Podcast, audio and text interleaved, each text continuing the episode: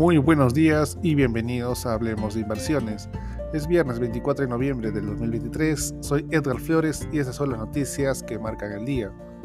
El Black Friday promete otro día de poca liquidez en los mercados, ya que la reanudación de las operaciones al contado de acciones y bonos en Estados Unidos tras la festividad de Acción de Gracias solo tiene lugar hasta las 13 horas, cuando solo operarán los mercados de futuros.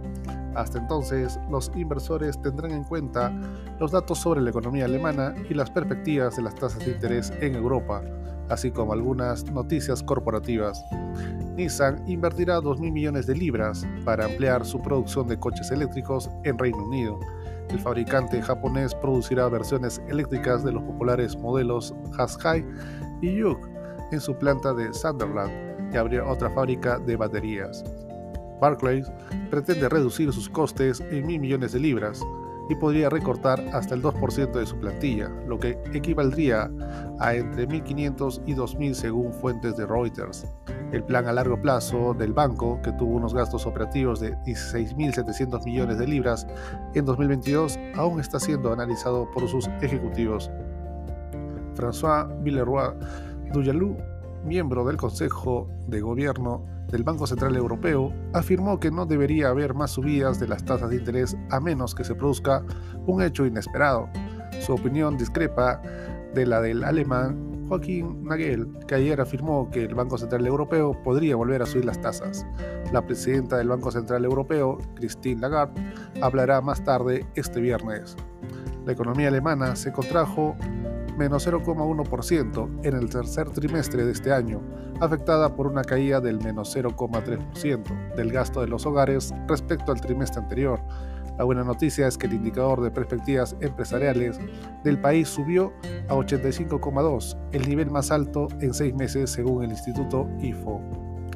De esta manera, los futuros del SP500 avanzan más 0,12%. En Europa, el índice de referencia Eurostock 600 con rendimiento positivo, más 0,13%, con el CAC francés y el DAX alemán con retornos alcistas, más 0,20% y más 0,14% respectivamente.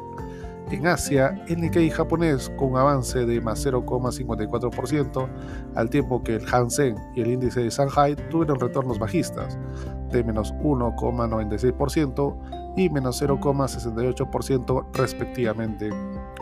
La cotización del oro con alza de más 0,18%, llegando hasta los 1.996 dólares.